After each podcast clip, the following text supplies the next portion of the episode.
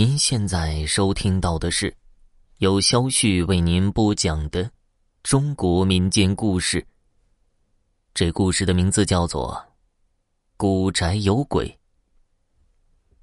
明朝洪武年间，武昌府发生水灾，很多人流离失所。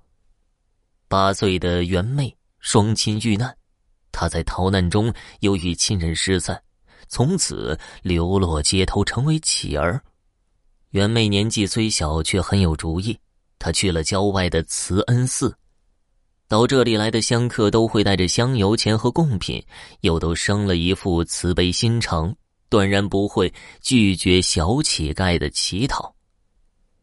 十几天下来，袁妹得到不少铜钱。她原本只是想讨要吃食，并不是想要钱。如今想找叔伯，不知道他们的去向。家乡被水淹没，已经回不去了。袁妹知道自己是借了寺庙的福气才得了这些钱财，于是就将所有铜钱放进了功德箱里，然后又郑重的对着菩萨拜了拜。打扫庙门口的和尚看到袁妹的表现，全都告诉了住持，住持便找了袁妹询问：“小施主，为何在敝寺流连不回家呀？”袁妹将遭遇如实相告，主持又问道：“那你为何又将铜钱捐给本寺？”我有的吃，便心满意足了。这些钱本就是香客捐给寺庙的，我只是沾了佛祖的光，才得到他们。这些钱并不是靠我双手劳动所得，当然得还给佛祖。小施主，可对佛祖许过什么心愿？袁妹不好意思，希望能自食其力，早日与亲人团聚。几天后，袁妹在住持的介绍下到了柳员外家当丫鬟。由于年纪小，她被安排在厨房帮忙。袁妹与柳家签的是活契，十八岁后便可赎身离去。从刘府的后门出去，转个弯就有一个废弃的宅院。因为闹鬼，无人敢晚上接近。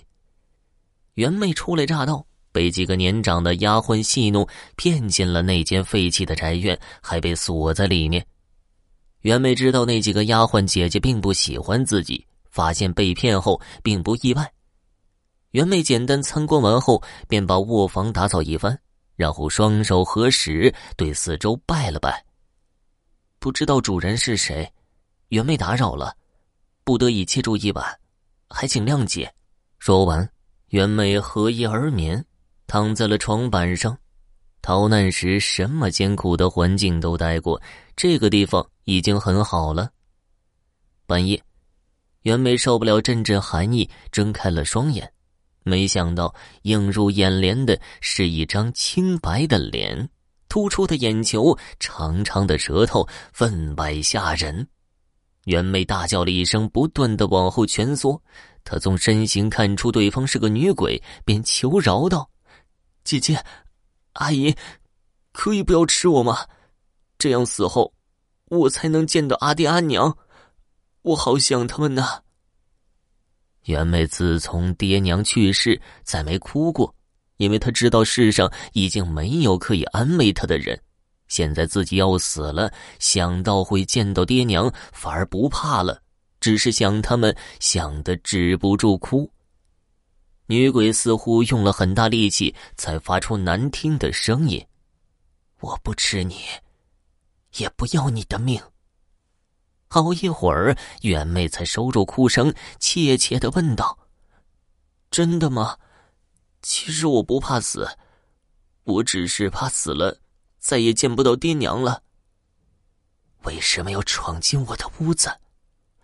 不敢，我是被骗进来的。他将如何被骗之事说了一遍。我这副模样，你怕吗？袁妹摇了摇头，又点了点头。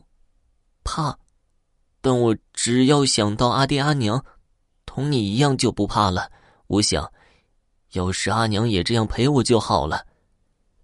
女鬼听完，居然流出两行血泪。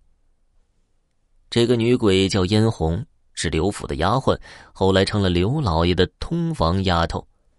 刘老爷非常宠爱嫣红，发现她怀孕后，便背着夫人买下小宅院，又找了个借口逐她出府，把她安置在此处。本以为这样大胆出人意料的安排，刘老夫人会找不到人，没想到嫣红七个月身孕的时候，善妒的刘老夫人还是找到了她。